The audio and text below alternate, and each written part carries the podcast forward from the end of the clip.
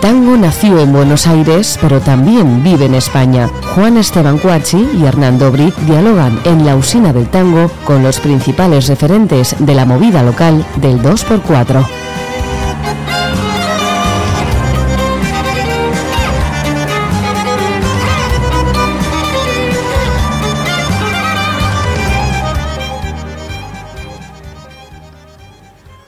Hola, bienvenidos a una nueva emisión de La Usina del Tango. Hoy nos acompaña un bandoneonista, director de orquesta, compositor y arreglador argentino. Estudió con Rodolfo Mederos, formó, entre otras agrupaciones, el Dura Chaveta junto a Maggie Artínez Garnier, ha conformado la, orquesta Tango Infinito y la, la orquesta La Zumba Típica de Tango. También el Facundo Petruccelli Sexteto, además de dirigir la Orquesta Típica de Madrid. Ha grabado también un disco titulado Facundo Petruccelli en Toledo. Facundo, muchísimas, muchísimas gracias por estar hoy con nosotros. Es, es un gran honor tenerte en, nuestro programa. Bueno, Hernán, en verdad muchísimas gracias a, los dos que, me han convocado. Es un, placer estar aquí. Qué bueno, che. Oíme, dos preguntas. Sí, eh, por el acento, digamos, por tu tonada, noto que de Buenos Aires no sos. Entonces es, ¿de dónde sos? Es lo primero. Y lo segundo es, ¿cómo nace la orquesta escuela que tenés acá en Madrid? Bueno, dos buenas preguntas. Vos sabés que yo engaño bastante. Viste, como, con la fama del argentino, viste que mentimos bastante seguido. Eh, yo nací en Buenos Aires. Viví parte de la niñez eh, y mi familia fue siempre de viajar mucho. Eh, vivimos un poco en Neuquén y después nos asentamos muchos años en Entre Ríos, en la zona del litoral. Entonces tengo un acento mucho más tranquilo, más pausado y no tan aporteñado, como se dice. Eh, pero sí, nací en Buenos Aires, pero me identifico mucho más con la zona del litoral. Claro. ¿Y la orquesta escuela? la orquesta escuela nació por una iniciativa casi ingenua que tuvimos con, mi esposa, con Gisela, eh, porque recién llegábamos a, España, estuvimos un año en Toledo, que es ahí donde grabé el disco, dije, bueno, ¿qué puedo hacer? Eh, grabo un disco y, ya está. Eh, y cuando nos vinimos a Madrid, no conocía, no te conocía vos, no conocía a gente del tango, eh, y estuvimos unos meses con, mi mujer, eh, bueno, averiguando, yendo a escuchar. Dijimos, eh, ¿por qué no hay una orquesta? Y, no conocemos tantos músicos de tango. Dijimos, ¿por qué no empezamos a, enseñarle a la gente que esté interesada en aprender a tocar? Y, armamos, armamos una orquesta escuela. Y así surgió de una iniciativa totalmente ingenua, con cuatro o cinco personas, y bueno, hoy en día eh, ya son 12 músicos que vienen hace dos años y medio tocando. Ahora, algo que, decías recién que me llamó la atención. Te criaste buena parte de tu vida en Entre Ríos, en el litoral. Todo haría pensar que ibas mucho más cerca para el acordeón que para el bandoneón. Digo, ¿cómo, ¿cómo, llegaste al bandoneón? Uf, es una historia bastante extraña. Como yo creo que muchas veces, como dice Medero, como decía Leopoldo Federico, que que eh, yo creo que la música te elige a vos y el instrumento te elige. Eh, no sé si nosotros elegimos tanto. Eh, y yo creo que con el bandoneón me pasó eso. Yo hice mi carrera como flautista clásico. De niño, mucha música popular por parte de mi padre, mucha música clásica por parte de mi madre. Me incliné en la niñez porque mi madre estudiaba, hacía el profesorado en la escuela de música, me incliné hacia la música clásica. Empecé como flautista, y después con... Eh, fue, fue, un refugio también la, escuela de música por un montón de, conflictos que había en esa etapa y, pasaba muchísimas horas ahí adentro, esto que violonchelo, me empecé a interesar por el piano, por la trompeta, eh, y siempre siguiendo con flauta traversa toqué la arpa un año y medio. Eh, y cuando estaba en lo mejor de la, de, la carrera clásica, por así decirlo, con 16, 17 años, me gané una beca en un Mozarteum, que se concursó en Santa Fe, y con esa beca le dije a mi padre, que ya vivía en Italia, que quería ir a estudiar allá, que quería hacer una prueba, que él me consiguiera una prueba en el Puccini de Milán, y así fue, me consiguió una prueba. y logré estudiar con eh, Gianni Biocotino, que es el primer flautista de la escala de Milán. Sea, un nivel altísimo, entrar en un grupo de cámara, eh, todo iba muy bien acomodado hasta que mi viejo, que siempre cantó tango, siempre cantó folclore, eh, cantaba en un grupo y me dice, ¿por qué no me venía a escuchar? pero el tango es medio aburrido, le decía yo. Pero vení, mirá que hay unos exponentes. No, el tango. Y teníamos discusiones con mi viejo que decía, mirá que el tango tiene un cada genio. No, genio de Beethoven. Genio de Mozart, Schubert. Eh, para mí esos son genios que, revolucionaron una era de la música. No, acércate al tango que te va a sorprender. Bueno, estábamos... Y a mí no me interesaba para nada. Y fui a escucharlo. Y cuando lo fui a escuchar tampoco le daba mucha bolilla ni al bandoneón ni al tango. ¿eh? Para mí era algo totalmente inferior. Y y me flechó una violinista. Mirá si será tramposo el tango. Mirá si será tramposo. Eh, me acuerdo que me, quedé fascinado con la violinista y dije, bueno, capaz que me meto a tocar un par de tanguitos. Así que me metí a, Le dije al director que me, que me, hiciera unas partes para flauta traversa, me puse a tocar, agregaba como, como refuerzo de la línea de violines. Eh, yo estaba feliz de la vida y el tipo en una, en una de las pruebas, uno de los shows, me dice, che, probame el fuelle, que, que yo lo voy ecualizando, y, y, me pongo el bandoneón en las piernas sin ningún tipo de, interés ni pretensión. Agarro el cacharro como agarro cualquier otro instrumento, y lo pulsé y me pasó algo extraño. Me pasó algo muy extraño. Yo me di, en el, en el momento eh, me di cuenta, pero no le di mucha importancia. Sé que, me, sé que en ese momento el sonido del bandoneón me atravesó y me pasó algo que no me había pasado nunca, incluso no me había pasado con la flauta traversa, instrumento que tengo muchísima facilidad porque tocó desde, niño, pero que no me pasa, no vibro lo mismo. A mí me pasa algo con el bandoneón. Y, y lo dejé, nada, seguí, seguimos con el, con el show y al siguiente le digo, che, te pruebo el fuelle, a ver, préstame un cachito. Y en los ensayos empecé como a, como a empezar a curiosear un poquito este instrumento que que lo entendí perfecto porque es un instrumento de viento. Son muchos instrumentos de vientos pequeñitos adentro de una caja. Eso es lo que es el bandoneón. Y dije, qué bárbaro. Eh, eh, cuando lo empecé a descubrir me volvió loco. Dejé la flauta traversa, dejé la carrera. Ya había, tocado con la orquesta de, la orquesta de música de Milán, la escuela de música de Milán que tiene su propia orquesta. Había tocado el concierto de Mozart, el concierto de Mercadante. Ya, ya venía y le dije a mi hijo, me vuelvo a Argentina me vuelvo a Argentina y me voy a comprar un bandoneón. Mi, hijo se agarraba los pelos, me decía, se vuelve, ¿qué, estás diciendo? O sea, ¿qué estás diciendo? Eh, te ganaste una beca, estás estudiando acá con el mejor flautista de Italia, ¿qué estás diciendo? Eh, me vuelvo, que me vuelvo, te digo que me vuelvo, que me vuelvo. Y me volví. me volví, busqué un fuelle, busqué un maestro que, que también fue una locura con Tito Caramaña, eh, me daba clases de siete horas siete horas estaba dentro de la casa de Tito Caramaña, eh, desglosando este instrumento, todo lo que podía, en un año y medio, y metiéndome en el quinteto de él. Después viajé a Italia a acompañarlo a mi viejo con el bandoneón. O sea, hice una... Y yo creo que el bandoneón fue el que me eligió a mí, me atrapó. Me atrapó como te atrapa a una mujer y no te olvidas en tu vida. Ahora, ¿te dio bola la violinista? No. eso fue, eso fue. No valió la pena entonces. No, no. Es como dice Dolina, ¿no? Hacemos todo para levantarnos minas. Exactamente, tal cual. Todo lo que uno hace, lo hace para, para conquistar una mina y al final te quedas ahí con el cacharro en las piernas, solitario en una habitación. Che, ¿y por qué, y por qué, y por qué España? Bueno, eh, estaba muy cansado yo del sistema, del sistema argentino. Estaba bien en Argentina. Dirija dos coros estatales.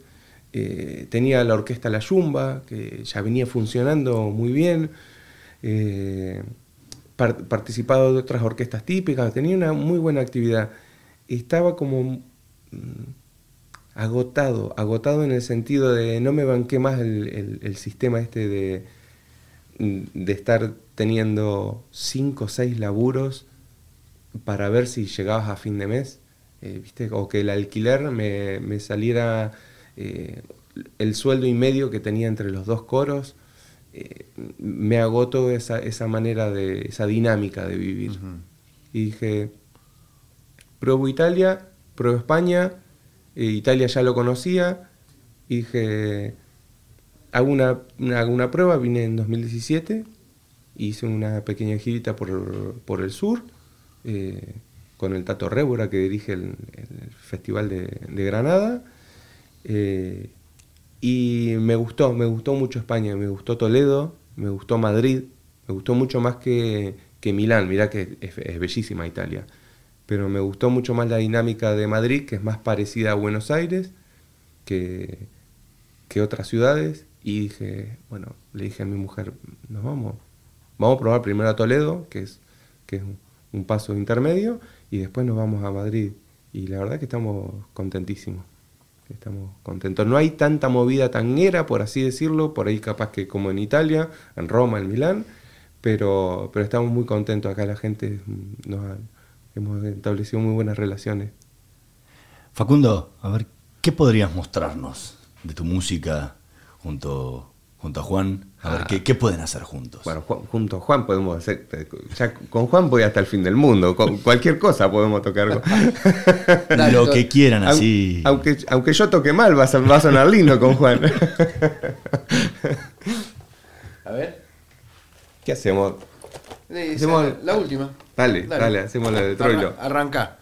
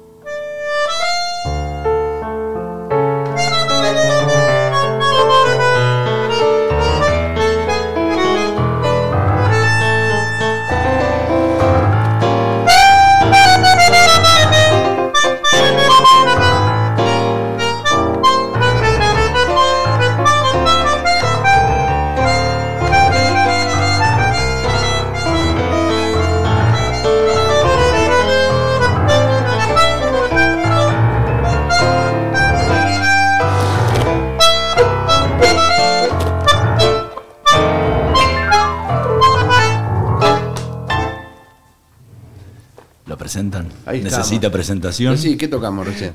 La comparsita. Eso. la última curda del, creo, el más grande tanguero que, ha habido, que es Aníbal Troilo. Y Cátulo Castillo. Exactamente. Qué letras, qué letras que tenía Cátulo. ¿eh? Tremendo. Sí, ¿te copan, ¿te copan las letras del tango? Sí, me, alucinan, me alucinan. ¿Sí? Sí. ¿Sentís diferencia entre las letras del tango y la música del tango? ¿O sentís que van igual? Ah, bueno, es una muy buena pregunta. Viste que hay, por ejemplo, eh, como dos extraños, ¿no? Eh, es algo extraño porque, valga la, redundancia, porque viste que eh, la, la letra, lo que, lo que plasma de como dos extraños es una, historia triste, una historia trágica de, eh, dos personajes que se encuentran, la chica llega a un, bar, eh, el camarero se enamora, se, primero son amigos, después se enamoran, se ponen de novios, planifican juntos, viene un tipo, irrumpe en el lugar, se la lleva de los pelos. En esa época que la violencia era mm, distinta, y diciendo que venía a buscar a su mujer, la mina se había escapado del marido por distintas circunstancias, después la va a buscar, la encuentra mal, vuelve solo, el, poeta escucha esta historia real y escribe como dos extraños. Y vos decís, esta historia trágica, esta historia dramática, está compuesta sobre una música que es totalmente mayor, totalmente con un, con un brillo eh, que, es, que, que casi contradictoria. Sin embargo, por ahí la última curda es brutal. Tiene un empaste con la letra tremenda, tremenda, tremenda, tremenda. Desde el desarrollo armónico hasta el desarrollo melódico. Contame tu condena, decime tu fracaso, no ves la pena que me he herido. Todo eso es un cromatismo descendente. tiene un peso emocional que acompaña muchísimo a la letra. En cambio, hay temas que no, ¿viste? Eh, eh, Grisel también. Grisel es una historia triste, pero no debí pensar jamás en lograr tu corazón. Es como que no, no lleva mucho... Una música más naif, decís, ¿no? Claro, ¿viste? Pero, sin embargo, por ejemplo, La Última Curda o Como Dos Extraños son tangos que pareciera que están dentro del cancionero, sí. pero no forman tan parte de una orquesta típica que toca eh, en una milonga, ¿no? Claro. ¿Cómo te llevas con, e, con, e, con esos dos repertorios grandes, esos dos mundos que son entre la canción, el tango, sí. que es súper agradable o no, que, gusta tanto, y lo otro que es como para más, más bailarines. Y vos tenés Exacto. Eh, todo ese mundo, porque la orquesta típica toca en milongas, ¿no? Y está planteando un repertorio para eso. Sí. ¿Cómo, cómo, cómo, cómo convivís en esos dos repertorios? Bueno, eh, hace unos, unos cuantos años yo estudié un año y algo, con un año y un par de meses con Leopoldo Federico y yo creo que todos mis, todos mis maestros me, me dejaron enseñanzas que me marcaron muchísimo. Una de las frases que a mí me marcó profundamente de, de Leopoldo fue eh, tenés que ser consciente del destino de la obra. Y yo mm, me quedaba reflexionando sobre eso. Entonces, ¿qué es el repertorio milonguero? ¿O por qué uno hace un tango canción para un espectáculo, para, para un teatro, o para una cena con amigos? o, qué modalidad y qué actitud y qué conducta uno va a tener y sobre todo qué carácter le vamos a imponer a la obra. Quizás sea la misma obra, quizás sea la última curda. Uno dice, escucha la última curda por, por Goyeneche y, y Piazzolla a dúo, y vos decís, qué barbaridad, estos tipos te los llevas a, a cualquier teatro y triunfa. Sin embargo, esa misma obra y ese mismo dúo en una milonga van a tener poco éxito. Pero el mismo tango tocado, adaptado a las circunstancias, como lo hacía la versión Goyeneche con la orquesta de Troilo, es extraordinario. Eso lo, baila todo el mundo y se emociona hasta la médula. Entonces yo creo que eh, cómo, adaptarnos, cómo saber, digamos, las necesidades de las circunstancias, de donde se va a desarrollar la música. yo trato siempre de ser fiel a la música la, amo con, toda mi alma y trato de ser muy fiel en el sentido de que intento que funcione. Si estamos tocando la parrilla, bueno, hay que ser cordial, como estamos tocando nosotros acá, que, no traemos partitura y que decimos qué, temas vamos a hacer. Y estamos siendo muy cordiales en el sentido de, escucharnos, de prestarnos atención, de saber qué función va cumpliendo cada uno, en una función melódica, una función de, de acompañamiento, y etc. En una orquesta lo mismo, en una orquesta típica uno tiene que saber que está tocando en función de los bailarines. Y esa es la circunstancia. Después, si queremos lucirnos en otras circunstancias como músicos, tendremos que buscar otro escenario. Eh, creo que esa es la manera, una manera por lo menos que a mí me ha funcionado de, jugar en los dos bandos, ¿no? Ahora, eh, ¿cómo se acopla la orquesta típica a las corrientes más modernas del tango? Eh, muy buena pregunta. Eh, no es fácil. Primero hay una, una, suerte de, de, que los bailarines, por ejemplo, cuando están practicando, cuando las personas van a estudiar eh, la danza del tango, la, estudian sobre determinado tipo de repertorio. Y eso lo conocemos, sabemos cuáles son las orquestas con las que los bailarines empiezan a bailar. Darienzo, Canaro, Caló, Lomuto, Tizarli, esos son clásicos que no, que no fallan. Y, si ellos bailan con eso y lo tienen identificado en la oreja, después si la orquesta lo reproduce en vivo, va a tener un plus de emoción de que la música está sucediendo en ese momento, que sucede otro, otro intercambio de energía con, los bailarines, incluso ellos ya tienen en la oreja lo que van a bailar. La persona que va a bailar, si se quiere, se quiere sentir cómoda, eh, haciendo lo que hace con una música que reconoce y con la que se siente identificado. Si bien eh, eso no sucede con las letras, por ejemplo. Las letras del, repertorio milonguero cada vez cuentan menos la realidad de la gente, porque ya pasó hace mucho tiempo. Es como eh, que la persona, no sé, que una persona va a escuchar barroco y se identifique con algún líder de, de, esa época o del clasicismo. Ya no viven más con esas costumbres, incluso hay palabras y, elementos que quizás que ya no, no, pertenecen a, la época, al uso cotidiano. Entonces, quizás las letras no tanto. Sí, sí perduran las letras que son más románticas, más dramáticas y que tienen que ver con, con las relaciones humanas en general, no con el contexto social. ¿Sabes qué? Eh, me llamó la atención una cosita recién que, le, que decías. Hablaste de la orquesta de Di Sarli, de Lomuto, de Darienzo, etc. ¿Cómo qué suena la orquesta típica de Madrid? Uf, es una muy buena pregunta. De momento... Eh, ¿Tiene su sonido propio? Eso te iba a decir. De momento, no. Y, es un misterio. Es un misterio si alguna vez lo va a lograr. Porque si bien eh, tiene un sonido particular porque cada persona le aporta un, elemento que, de mayor o de menor calidad, pero que es un elemento muy personal, eh, lograr la personalidad de una orquesta, por así decirlo, o que sea, que sea original, es un trabajo primero muy grande mm, y, y que requiere de que el mismo grupo trabaje durante mucho tiempo. Por ejemplo, si vos escuchás la orquesta de Troilo en el finales del 30, no decía mucho. En el 40 todavía estaba ahí, pero en el 50 explotó. Y en el 60 es una locura.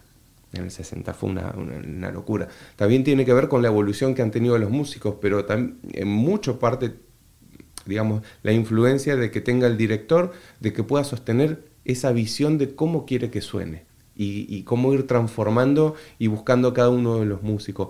En este caso, como una orquesta de escuela, los músicos no tienen las herramientas técnicas suficientes como para aportar, por más que yo le, exija o les pida.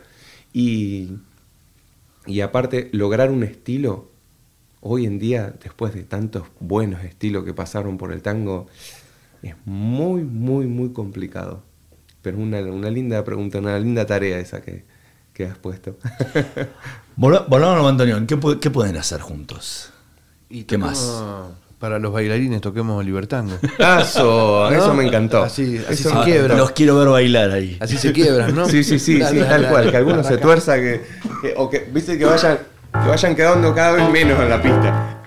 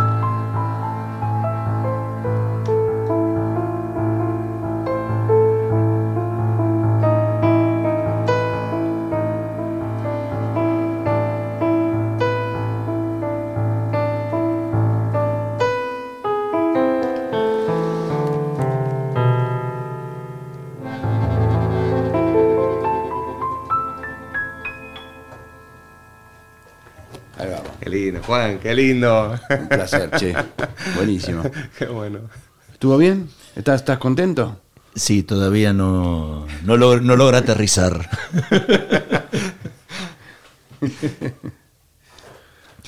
¿Cómo, cómo acoplas este, estas dos partes? ¿Sí? La, Eh. la orquesta típica, tradicional del tango, y Piazzolla, Uf. que es la otra parte, ¿no? Exacto. Bueno, eh, como te decía, eh, primero soy- te- intento ser consciente de, de qué función cumple cada, cada, cada grupo. Y, y después sí, en la, en la- la práctica es más difícil eh, que, que lo que digo. Eh, porque por ahí tengo el mismo día un ensayo con, con la orquesta y, y a la noche tengo ensayo con el sexteto. Y cambiar de, de- de chip es, es difícil, cambiar la mano sobre todo. Las técnicas en el instrumento son completamente distintas y, y bueno, eh, pero también es un lindo ejercicio. Llevando los dos proyectos durante un tiempo se, se aprende, se aprende a, digamos, a, cambiar esa, esa, esa manera, esa técnica, que la, mano te cambia, trabaja de otra manera. Eh, si no, uno to- tocaría, digamos, todo igual. Ni tocaría bien, ni pulsaría bien lo de Piazzolla, que requiere de, de cierta pulsación, de cierto acento, de cierto recorrido del dedo, de la mano, ni, ni tocaría bien eh, la comparsita, que requiere de, otras articulaciones, ¿no? Cambios en la- básicamente es eso. Son cambios en la articulación y, y en, y en los fraseos, conocer bien los, los dos géneros, o sea, o por lo menos los dos subgéneros, que, que creo que ya Piazzolla es prácticamente un género de por sí. Es, es tremendo. Che, me llamó mucho la atención cuando fui al ensayo de la, de la orquesta, ver dos bandoneonistas que no conocía y que uno de ellos tenía un bandoneón hecho por él mismo, Sí, ¿no? sí, sí. O sea, un tipo un demente que, que se metió no solo a tocarlo, sino fabricó un bandoneón. Este, ¿Cómo, cómo, cómo es tener alumnos de bandoneón que por más que tengan una aliación con Argentina, no están en Argentina y no, no, no, no pertenecen a un, digamos, a un grupo de gente que está haciendo lo mismo, ¿no? Eh, Exacto. ¿Cómo fue? ¿Ellos aparecieron? ¿Vos los contagiaste? ¿Cómo, cómo sucede? Bueno, eh, a, a cada uno, cada uno eh, no- nos, nos encontramos de distinta manera. Eh, es verdad lo que decía de Sebastián, que se hizo su propio bandoneón. Eh, Sebastián Casano, un personaje. Y, y bueno, es tan así que, o sea, está tan enamo- enamorado de- también de su propio instrumento que los otros los está vendiendo. Que- Los bandoneones que él Sí, tiene sí, de, de sí, exacto. Así que es, es un personaje. Eh, con Edgardo, por ejemplo, Edgardo Ibáñez eh, es otro personaje que canta, toca la guitarra, toca el bandoneón, bueno, Baila. baila, baila bárbaro también, sí. Y con Edgardo nos conocimos, eh, yo fui a tocar una milonga. Justamente estaba presentando ese disco de, que hice en Toledo y fui a una milonga de, de, Verónica Massini, la que está en la sierra, y le digo, mirá que voy a tocar una milonga yo solo con el bandoneón, yo sé como lo que necesitan por ahí los bailarines, pero voy solito con el bandoneón. La gente se animará a bailar, se coparon, bailaron, se bailaron todo y yo empecé a tirar tema a la parrilla y esa noche estaba bailando Edgardo. Y se acerca y me dice, vos sabés que yo tengo un bandoneón, estoy hablando hace como cuatro o cinco años atrás, cuatro años atrás seguro. Y le digo, ¿y por qué no te pones a tocar? Sí, no, y también me gusta cantar. Bueno, me largó todo el, todo el, speech. Le digo, y cántate algo, buscate una letra, aunque sea la, buscala en el teléfono, y vos me acompañás, sí, pero dale, cantá. Y esa noche cantó. Dice, dame tu teléfono, vamos a encontrarnos, que vos sabés que yo tengo un bandoneón, pero lo tengo tirado porque justamente eso, no encuentro a nadie con, con quien reunirme eh, o no conozco. Veniste un día a casa y te traete el fuelle y ya está. Y así Y arrancamos. así. Y escúchame, porque la orquesta es un poco legión extranjera, ¿no? Sí. Tenés una japonesa en el piano, Sí, una sí. española en el violín, otra Eh, argentina en el Eh, violín. Estamos por venderle una gira a la ONU porque... O sea, ¿no? Se, da- se dan cosas así también Exacto. de, de- Es- de encontrar una inmigración que se encuentra, ¿no? Exactamente, es algo muy loco. Está una japonesa en el piano, un uruguayo en el contrabajo. Hay argentinos, españoles y argentinos y españoles hasta el momento. ha pasado algún colombiano, pero bueno, ahora ya está preso. Claro. no, no, no. Eh, fuera de broma que, que pasó de como músico invitado. Pero sí, es raro, es raro. Yo creo que los une el, tango, los une obviamente, y, esta, esta rareza de que, por ejemplo, nunca ellos, obviamente nunca, se saltearon, como yo le digo, se saltearon 10 capítulos porque lo ideal es empezar a tocar el instrumento, uno empieza a, a tocar con otros músicos, mal que mal, te formas un dúo, un trío, Después haces un poquito de, un grupo, un, grupito, un cuarteto, un quinteto, ya te invitan a tocar algo más y después te incorporas a una orquesta. Si no, te faltan muchas herramientas de saber escuchar. La mayoría cuando empieza, entraba en la orquesta, no entendía nada. Me dice, no me escucho. No sé, no sé qué estoy tocando porque, porque el oído no se ha abierto lo suficiente de, de manera polifónica o como para poder escuchar distintos tipos de timbre al mismo tiempo y no se identifican ni ellos lo que están tocando. Eh, pero bueno, la gente se, fue copando, fue una tarea con mi esposa de muchísima paciencia. Hicimos un retiro espiritual prácticamente con, con Gise, porque era enseñarles tema por tema, orquesta por orquesta, compás por compás. Hay gente que no sabía leer. Eh, ahora ya se leen todo, tienen 25 temas y se escuchan todas las orquestas y, por ahí le largamos, che, ¿escuchaste la versión, no sé, Don Juan? De, de, Medero, sí, eh, pero escuchaste la de Troilo, viste qué bonita, de la orquesta. Entonces les vamos tirando bastante información, les vamos haciendo preguntas y, se quedan con la pica, entonces van escuchando muchas orquestas también. Así que se van apasionando, con, ya venían apasionados con el tango, pero yo creo que los vamos también encendiendo esto de estar en una orquesta y la responsabilidad se la hemos dejado muy claro. Tocar en una orquesta es una gran responsabilidad. Eh, tenés sexteto. Sí. Tenés la orquesta eh, típica de Madrid. Has formado otras orquestas. ¿Por qué tu disco sos vos solo? Porque en esa, en esa época estaba, estaba muy solo. en esa época en Toledo. Porque es raro. Un, disco de bandoneón solo, de piano solo hay, de guitarra solo hay, pero de bandoneón solo es bastante más raro. Es bastante más raro. Y ya te digo, en esa época eh, cuando recién llegué a España, ni siquiera tocaba tango. Tocaba tango en mi casa, pero cuando salía tocaba flamenco, porque me había hecho amigos eh, gitanos y, salía a tocar flamenco. Entonces me decían, mira, vamos a hacer bulerías, vamos a hacer soleá, vamos a hacer esto. Y yo no sabía nada, así que me los tuve que estudiar un poco. Y me metí con ese, con ese lío y dije, bueno, si grabo un disco, o grabo un disco y los invito a tocar a, a los, a los gitanos o grabo un disco solo. Y me grabé el disco solo. para, no correr riesgo.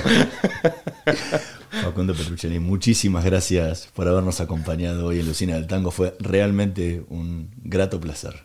Bueno, muchísimas gracias, Hernán. Gracias por venir, che. Juan, Bienvenido siempre. Muchas gracias. Muchas gracias. Gracias. Muchas gracias.